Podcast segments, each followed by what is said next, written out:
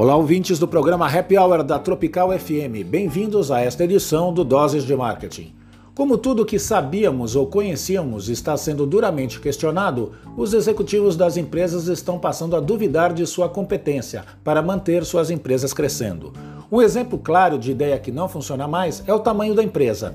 Há algum tempo, o tamanho da empresa era um ativo estratégico e uma barreira contra a entrada de novos concorrentes. De uns tempos para cá, o tamanho da empresa pode ser até uma desvantagem, justamente por causa de seu gigantismo, procurando agora maneiras de evitar maiores problemas por causa de seu trabalho.